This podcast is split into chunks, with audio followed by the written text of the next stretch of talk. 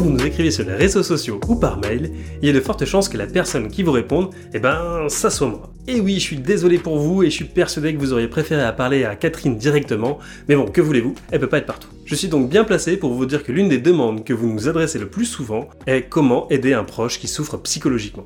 Il est donc temps de faire le point avec Catherine sur ce qu'il est possible de faire ou de ne pas faire pour aider un proche. Avant de commencer, je vais vous parler de notre lettre psy. La lettre psy, c'est un email qui est écrit par Catherine et moi et qui contient trois articles et une citation sur la psychologie et la psychothérapie. Elle est gratuite et elle est envoyée toutes les deux semaines à nos abonnés. Pour vous inscrire, ça se passe sur notre site internet catherinapsy.com tout attaché. Et maintenant, on se lance dans le vif du sujet.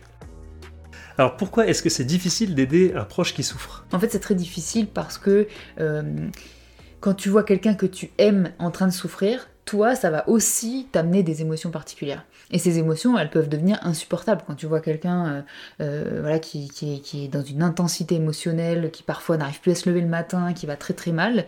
Euh, en fait, voilà, ça te génère des choses hyper intenses. Ça veut pas dire que d'autres gens ça te ferait rien. Peut-être que si tu vois quelqu'un dans la rue qui souffre, bah, tu vas aussi avoir de l'empathie. Mais en termes d'intensité émotionnelle, ça va pas te faire les mêmes choses déjà parce que c'est pas le même système d'attachement qui va se mettre en place. Quand, enfin, quand tu as ton logiciel d'attachement, petit logiciel comme je dis mhm. dans, dans l'atelier sur l'attachement, euh, qui va se mettre en place parce que c'est quelqu'un de proche de toi, bah, ça va activer d'autres choses. Euh, et donc ça peut devenir insupportable pour toi, en fait, de voir cette personne souffrir. En plus, j'imagine qu'il doit y avoir une envie euh, que ça aille vite, peut-être. Alors oui, voilà, euh, ça c'est du coup une conséquence, c'est que euh, régulièrement, quand tu as un prof qui, souffre, tu vas lui proposer des options, des solutions. T'as pas vérifié que c'est de ça dont la personne a besoin, parce que parfois, quand une personne est, rassurée ou quand une personne est consolée, en fait, son système cérébral va être capable de reprendre une activité normale. Ça fait penser au guignol, c'était pas... Vous pouvez reprendre une activité normale. Bon, pardon, c'est pour les gens qui ont notre âge. une blague de boomer. une blague de boomer. Donc euh, le, voilà, le, cerveau peut se remettre à travailler euh, entre guillemets correctement et normalement si, une fois que la personne est apaisée émotionnellement. Donc si toi tu es déjà en train de lui trouver des options qui sont déjà des choses intellectuelles avant même que la personne soit euh, apaisée, bah, finalement tu es à côté de la plaque et, ça va pas l'aider. Mais en fait régulièrement on va le faire pour soi parce que nous on ne supporte pas ce que ça nous fait, ce qui est normal. en fait on, on c'est intéressant ça. On le fait pour soi parce que la vue d'une personne qui nous qui, ne, qui souffre, eh ben, est trop difficile ça te génère quelque chose qui est extrêmement intense pour toi, que tu possiblement que tu n'arrives pas à gérer. Donc soit de la culpabilité de ne pas y arriver, euh, soit éventuellement de la peur pour cette personne qui peut être très intense, soit une tristesse extrêmement intense aussi, etc. Et donc euh, bah, toi, ça te fait quelque chose qui fait que ton système va se mettre dans son système de menace. Hein.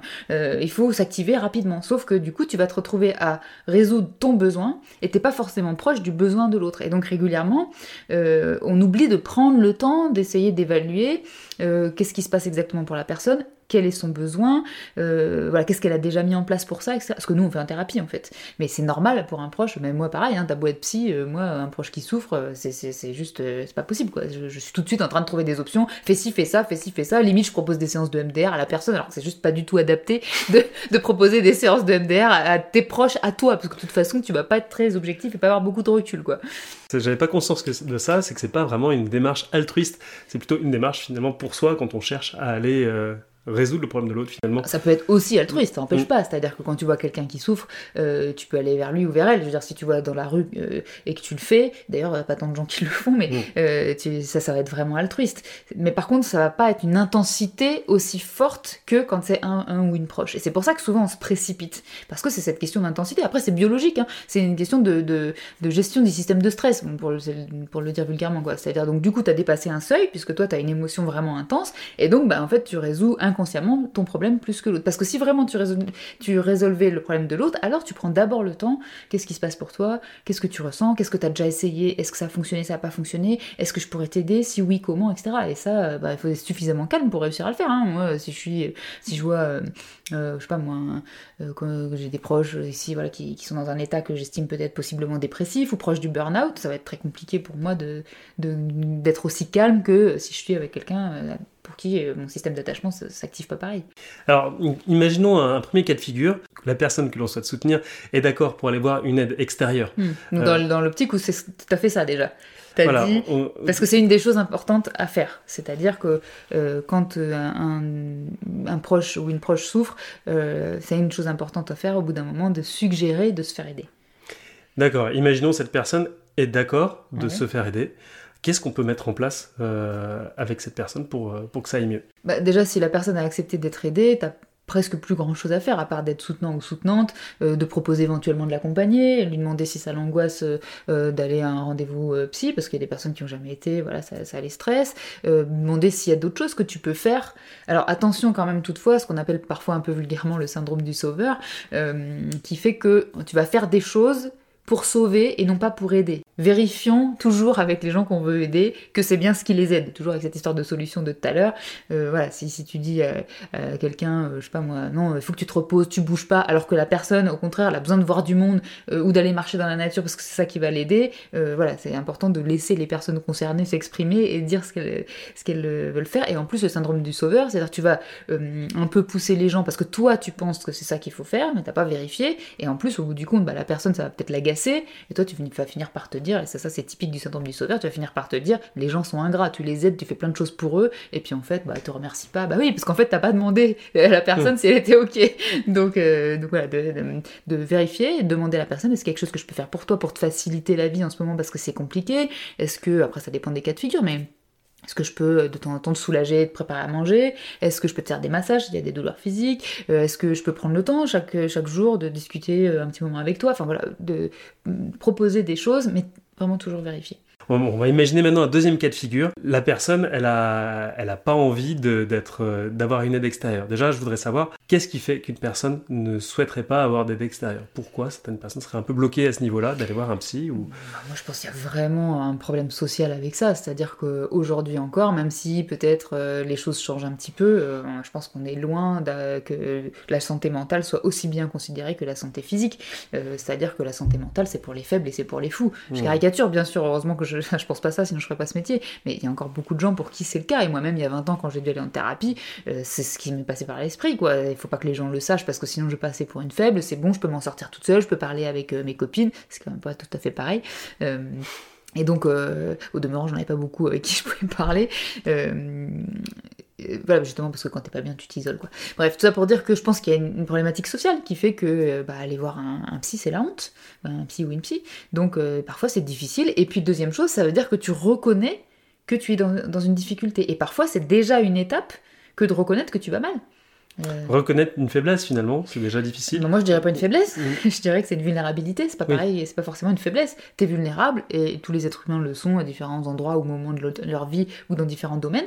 Euh, mais effectivement, ça va être vu, comme tu viens de le dire, comme une faiblesse et donc parfois c'est difficile, surtout quand on manque d'estime de soi, c'est difficile d'accepter qu'on a une vulnérabilité parce qu'en en fait dans notre cerveau, avoir une vulnérabilité ça veut dire je suis nul, et donc, comme le cerveau fait le lien, alors sur un plan théorique, il n'y a pas de lien. Tu peux être vulnérable et être quelqu'un de très bien, et, être quelqu'un d'important, être quelqu'un de solide par ailleurs dans d'autres domaines, mais là, tu as une vulnérabilité particulière, et, le problème, c'est que si tu fais le lien avec je suis nul, bah tu vas, ton cerveau il va tout faire pour ne pas se dire j'ai une vulnérabilité. Sinon, il commence à tomber dans la dévalorisation qui peut être parfois pour certaines personnes extrêmement intense. Donc le cerveau, il va. Une perte d'image, oui, une perte d'image de soi, et euh, effectivement. Tu vas perdre ton estime de toi euh, si tu te dis. Donc c'est parfois, c'est déjà tout un travail d'accepter qu'on est dans une vulnérabilité qui demande probablement, une aide extérieure. Est-ce que le fait que euh, une, euh, une personne euh, insiste finalement en disant bah voilà j'aimerais bien que tu ailles un psy le lundi, le mardi, le mercredi, est-ce que au contraire ça, ça pourrait au lieu de convaincre, ça pourrait faire l'effet inverse finalement? Ce qu'on appelle la réactance. Donc tu vas, tu vas, tu vas euh, faire exactement le contraire de ce qu'on te dit. Et puis euh, ça peut... Euh, en plus, si tu le fais comme ça, peut-être que c'est que toi, tu es dans une sorte d'impatience parce que tu t'inquiètes. voilà, comme on disait tout à l'heure, du coup, c'est ton inquiétude. C'est peut-être pas le rythme de la personne. J'insiste juste par contre, si, si vraiment vous êtes inquiet ou inquiète, pour la vie de la personne. Il n'y a pas 36 000 choses à faire, il faut aller aux urgences psychiatriques. Hein, c'est là pour le coup, euh, effectivement, c'est là où c'est le cas où il y a une urgence. Donc du coup, euh, voilà, on prend. concrètement, comment ça se passe pour les urgences psychiatriques? Par exemple, s'il y a, euh, faut, appeler et il y a quelqu'un, une bah, soit tu, tu, la personne accepte que tu la prennes dans ta voiture ou et que tu l'amènes. Soit effectivement, tu t'appelles les pompiers ou le SAMU et... Et, même si la personne n'est pas d'accord, finalement, elle est prise en charge bah, Ça va dépendre des situations. Là, il faut voir avec un médecin en fonction de la gravité de la situation, mais il peut y avoir effectivement, s'il y a un danger pour la vie des autres ou la sienne, il peut y avoir effectivement des possibilités de d'être, comment dire, hospitalisé d'office dans certaines situations. Et puis dans d'autres, bah, en fait, il va y avoir une prise en charge sur le moment où, les personnes vont venir. Quoi. Mais ça, effectivement, s'il y a un danger pour la vie, à ce moment-là, l'urgence devient différente. Là, je parle des situations où ce ne serait pas le cas. Et effectivement, euh, insister, insister, insister, ça va pas aider la personne. Euh, ce qui peut aider, par exemple, c'est si vous, vous avez été en thérapie, d'expliquer en quoi ça vous a aidé expliquer en quoi euh, ça n'a pas fait de vous quelqu'un de nul. Hmm. C'est voilà, ma vie, euh, ça m'est arrivé, voilà, je, suis allée voir un psy ou une psy, ça m'a aidé à ceci ou à cela. T'es pas obligé de faire euh, trois ans, même dix ans de thérapie, tu peux y aller quelques séances déjà pour voir de quoi il s'agit et commencer à déconstruire les choses pour commencer à comprendre ce qui se passe et ensuite modifier les choses. Donc, donc voilà, insister trop lourdement, ça peut vouloir signifier que en fait c'est nous qui avons une émotion trop forte et alors là peut-être que nous aussi on a besoin de se faire aider parce que bah, c'est pas facile de voir un, proche qui souffre et qui veut pas être aidé. Parce que vous pouvez voir les personnes qui, comment dire, qui va de plus en plus mal. Et peut-être qu'à un moment donné, elle va se reprendre, et peut-être que parfois, non, et que vraiment, à un moment donné, elle va finir par dire Ok, maintenant, je t'ai entendu et, je vais aller être aidée, et est-ce que tu peux m'accompagner? Ce serait plus facile pour moi. Et parfois, pour la première séance, euh, bah, on peut y aller avec la personne, mais, mais vraiment plutôt de, de, le dire de manière positive, plutôt, c'est-à-dire que plutôt que de critiquer parce que quand tu dis euh, euh, il faut que tu ailles, il faut que tu ailles, il faut que tu ailles, en fait on entend euh, tu, fais chier de pas y aller quoi. Ce qui est une critique au final, une critique déguisée. Ce serait plutôt mais vraiment tu sais je suis inquiète pour toi. Vraiment, je, suis inquiète pour toi parce que je vois ça. Citez les symptômes que vous voyez, je vois ça, ça, ça. Ça fait euh, X temps que tu dors pas bien, euh, ça fait X temps que éventuellement tu manges pas bien, euh, tu as perdu beaucoup de poids. En temps finalement très factuel. et, très factuel, oui. tout à fait. Et puis je vois que tu sors plus, tu es sollicité mais tu, tu veux plus sortir. le matin, tu as la boule au ventre. voilà, ça fait deux semaines que tu es arrêté et tu es angoissé à l'idée de retourner au travail par exemple. citez les symptômes que vous voyez et dites que vous êtes inquiet, ça vous pouvez le dire. Hein. et parfois on croit que si on va dire à, l'autre notre propre euh, émotion, en fait on lui fait porter. Tout dépend de la manière dont vous le dites. C'est sûr que si vous dites je suis super inquiet donc faut que tu ailles maintenant, bah, là, là tu es en train de faire porter à l'autre euh, ta problématique. Maintenant si tu dis je suis vraiment inquiète pour toi, et on le dit calmement comme ça, donc le langage non verbal est calme, en fait au contraire c'est hyper euh, important pour la personne. Vous êtes en train de lui dire tu es suffisamment importante pour moi ou important pour moi pour que ça me touche en fait ce qui se passe. Donc euh, c'est toute une question de la manière dont on le dit, c'est pas le contenu qui, est, qui est forcément euh, grave, c'est la manière dont on va le dire. Donc du coup on peut dire ça, on peut dire je suis inquiet, inquiète pour toi, il y a ça, ça, ça, vous, vous les, les, les, éléments factuels. Tu sais, moi à une époque je suis allée voir un psy, bah, ça m'a vachement aidé, vous expliquer en quoi, pourquoi, comment, et, et, de le redire régulièrement, mais sans la critique déguisée de tu fais chier de pas y aller, jusqu'à ce qu'un jour peut-être ça fasse son chemin. Parce que vraiment c'est important d'avoir en tête qu'on ne peut pas forcer quelqu'un à nouveau, sauf avec la question des urgences, s'il y a quelqu'un qui vient et qui a une hospitalisation d'office parce qu'on estime que éventuellement il y a un, danger euh, pour la vie, euh, mais sinon on ne peut pas forcer malheureusement, enfin malheureusement. Malheureusement, pas forcément. oui, malheureusement pour soi-même parce que ça nous fait du mal de voir la personne qui souffre et c'est difficile de, de, vivre aussi avec quelqu'un qui souffre durablement.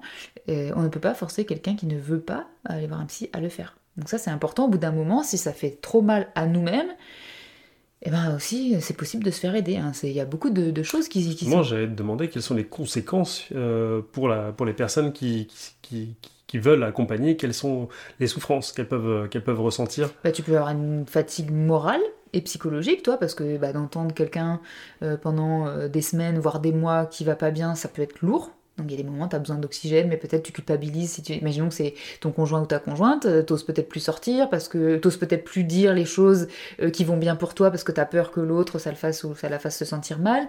Donc à nouveau, vraiment, toujours, il faut vérifier avec l'autre personne, parce que des fois, on se fait une idée de ce qu'on peut dire, ce qu'on peut faire. Euh, en fait, pour l'autre personne, peut-être ça lui ferait du bien, au contraire, d'entendre que il se passe des choses chouettes dans votre vie. Donc à, toujours vérifier avec les personnes, ne pas penser pour elles, en fait. Hmm. Sinon, on les aide pas. Mais, euh, mais oui, ça peut être lourd et c'est important de le reconnaître. Et l'idée n'est pas de, de, se dire euh, oui, mais je peux pas le dire parce que c'est culpabilisant. Bah non, pas forcément. Euh, de toute façon, dites-vous une chose les personnes qui vont pas bien se sentent déjà comme des boulets pour les autres. Donc euh, qu'on fasse comme si tout allait bien, euh, de toute façon ça change rien, euh, ils se sentent déjà mal. Donc on peut dire, oui, vous pouvez dire, bah écoute là, j'ai vraiment besoin d'un peu d'oxygène parce que t'y es pour rien d'être dans cet état, personne choisit d'être mal, hein. clairement. parfois il y a des gens qui disent, oui, c'est parce que j'ai décidé, quels sont les, trucs des fois de développement personnel qu'on peut voir, si, si on veut vraiment être bien, on peut l'être, on peut décider. J'ai vu, une vidéo l'autre fois qui disait si vous avez une dépression, c'est que euh, vous le voulez bien, quoi. Non, il faut juste arrêter avec ça. aucun cerveau ne choisit euh, d'être super mal, quoi. C'est, pas, on est orienté vers notre survie et ça, c'est pas bon pour notre survie. Donc, j'ai, entendu, aussi des termes psychologiques, en psychologie, euh, de bénéfices secondaires ou de choses comme ça. Alors, bénéfices secondaires, c'est, autre chose. C'est sur le plan de la systémique, dans un, dans un comme dire quand tu es dans un groupe de personnes par exemple euh, si par exemple je sais pas moi quand tu étais enfant euh, tu avais des parents qui s'occupaient pas de toi et qui te négligeaient mais sauf quand tu étais malade bah, en tant qu'enfant et c'est pas conscient hein, c'est pas de la manipulation consciente c'est juste qu'en tant qu'enfant ton cerveau il a bien compris que quand tu es malade on s'occupe de toi donc bah, ça c'est un bénéfice secondaire mais par contre le bénéfice secondaire c'est pas euh, ni de la manipulation, parce que c'est pas conscient, ni comment dire un choix. Enfin, t'as pas choisi de faire ça, c'est juste que bah, ton environnement t'a fait faire cet apprentissage-là. Mais c'est pas un bénéfice secondaire, c'est pas un truc de dire c'est ma faute, euh, voilà. Donc pour, euh, ta question c'était, excuse-moi, je reviens à ta question, c'était euh, quelles conséquences? Quelles conséquences pour la personne qui Donc ça peut être, voilà, ça, peut, être difficile et ça peut aussi justifier qu'on se fasse aider pour pouvoir euh, bah, ne plus culpabiliser. On fait ce qu'on peut aussi. Euh, c'est normal d'avoir aussi besoin de temps en temps de respirer, etc. Et plus vous, vous allez être bien, et plus vous allez pouvoir aider les personnes autour de vous. Donc ça peut être des choses, parfois dans les couples, quand il y en a un des deux qui est dans une dépression ou dans des troubles anxieux intenses et qui est suivi en thérapie, de temps en temps, on peut travailler en couple. Comment cette personne peut accepter que l'autre de temps en temps bah, s'absente ou aille recharger ses batteries pour pouvoir ensuite l'aider parce que bah, il l'aime ou elle l'aime mais voilà, c'est important pour lui ou pour elle. Donc euh, c'est ça qui, est, important aussi à reconnaître. Parfois, la culpabilité, euh, quand on vit avec quelqu'un qui a un trouble euh, psychologique ou psychiatrique, euh, on peut la ressentir parce que bah, même moi, à côté, je vis des choses agréables, dans mon boulot, ça se passe bien, j'ai des amis, ça se passe bien, et on veut plus en parler, on n'ose plus sortir, etc. Mais si nous, après, on va de moins en moins bien, ça va pas aider l'autre non plus. Et donc, on peut ressentir une culpabilité assez intense qui, après, bah, peut nous amener, nous aussi, des troubles. Donc, c'est important de, éventuellement se, faire aider pour ça, pour pouvoir bah, vivre le moins mal possible une situation pareille traverser la situation. Quoi. Et euh, justement, maintenant, euh, qu'est-ce qu'on peut mettre en place avec une, personne qui ne souhaite pas d'aide extérieure Qu'est-ce qu'on peut faire euh, en tant qu'accompagnant? Bah, donc voilà, si je résume ce qu'on ce qu'on a dit finalement, la, première chose c'est effectivement suggérer d'aller voir quelqu'un régulièrement sans agressivité et sans pression, parce que sinon ça n'aura pas l'effet escompté.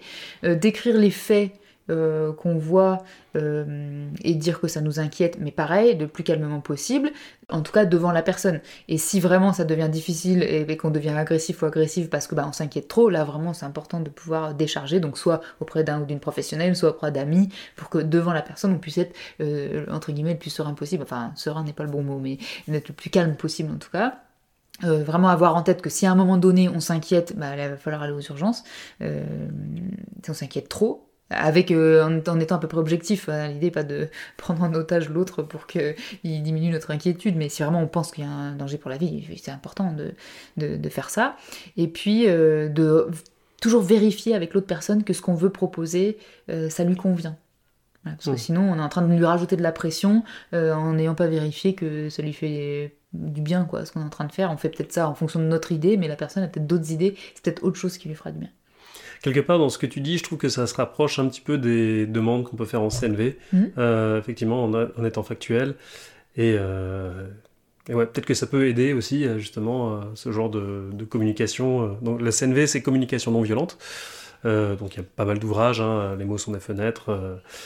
Bah, on a fait un épisode. On a fait un épisode, tout simplement. Allez l'écouter. Parce que tu t'y formes justement, donc tu nous as expliqué. Je, m'y forme. ouais. Tu nous as expliqué ce qui te, ce qui te plaît dedans. Et c'est vrai que c'est un des, un des points, un des points communs que j'ai que je, que, je, que je retrouve là, et c'est vrai que c'est quelque chose qui est euh, de, de, de, de d'arriver à nommer ce qu'on ressent, d'arriver ensuite à, expliquer factuellement le nombre de fois, les situations, etc c'est des choses qui seront assez importantes pour, pour pas que ça devienne dans, une sorte de flou et une culpabilité qui, mm. fait, qui est portée. Alors j'ajouterais la régulation émotionnelle. Mhm. Parce que comme la personne ne va pas bien, euh, si nous on régule euh, trop mal, l'idée n'est pas de dire qu'il faut être parfait dans la régulation, mais si on régule trop mal, on va être avec, donc, comme je disais, nos, intensités émotionnelles à nous, et donc ça, ça va rajouter euh, sur la personne. Donc euh, du coup, apprendre à réguler, et c'est là aussi voilà, que ça peut être intéressant de, se faire accompagner ou aider voilà, par des proches, si c'est pas... Parfois c'est pas toujours nécessaire de se... De... Mais c'est important de pouvoir en parler en fait. Et donc, euh, soit ça suffit d'en parler, et donc bah, les proches suffisent, soit bah, parfois on a besoin d'un ou d'une professionnelle. Hein. On a peut-être suivi aussi. On a des patients, moi j'ai des patients, voilà, dont c'est le cas, et, et on peut travailler sur bah, voilà, qu'est-ce que ça fait de vivre avec quelqu'un euh, qui est en dépression ou qui a des troubles anxieux euh. C'est vrai que c'est contre-intuitif finalement, parce que là, c'est pas nous qui avons le problème directement, mais finalement, on va aller demander de l'aide alors qu'on n'est pas la première personne. si, si, on a un problème directement, en fait. Euh, parce que tu peux pas aller en thérapie pour le problème de quelqu'un d'autre. Si tu as un problème directement, c'est ce que ça te fait à toi mm. de vivre avec cette personne.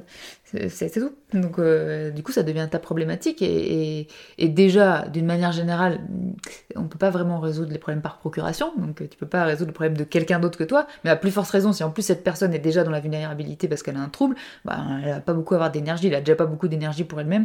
Donc, elle n'aura pas non plus. Euh, pour toi. Donc euh, effectivement, si, si, c'est important. Tu vois, tu vois, la manière dont on le formule, mhm. on aurait tendance à dire, ouais, mais c'est pas à moi d'y aller. Ouais, mais en fait, c'est, si, c'est à toi que ça fait quelque chose à ce moment-là. Tu souffres à ce moment-là. C'est légitime, du coup, c'est vraiment légitime. C'est vraiment cette question de la légitimité, elle est vraiment euh, récurrente en fait sur les réseaux sociaux. Euh, est-ce que j'ai le droit de souffrir pour ça? Est-ce que c'est normal que je souffre pour ça? Mais euh, nous en thérapie, on se pose pas la question en ces termes. C'est est-ce que tu souffres ou est-ce que tu souffres pas? C'est pas quelque chose qu'on a choisi de souffrir. Ça, ça, ça, tombe dessus, on pourrait le dire comme ça. donc bah tu souffres, bah tu peux te faire aider. Tu souffres pas, bah t'as pas besoin de te faire aider. donc c'est pas est-ce que c'est légitime ou pas. En fait, ça va pas aider cette question. Est-ce que c'est légitime ou pas? On va nulle part avec la réponse mm. à cette question. Et qu'est-ce que je dis si c'est non, c'est pas légitime? C'est pas légitime, mais je souffre quand même. Et je fais quoi? J'attends que ça passe, et des fois ça passera jamais. Donc c'est la, la, seule question à se poser, c'est est-ce que je souffre ou je souffre pas? Bah, Si tu souffres, t'es légitime à aller consulter, puis c'est tout. Bah super, merci en tout cas d'avoir fait cet épisode.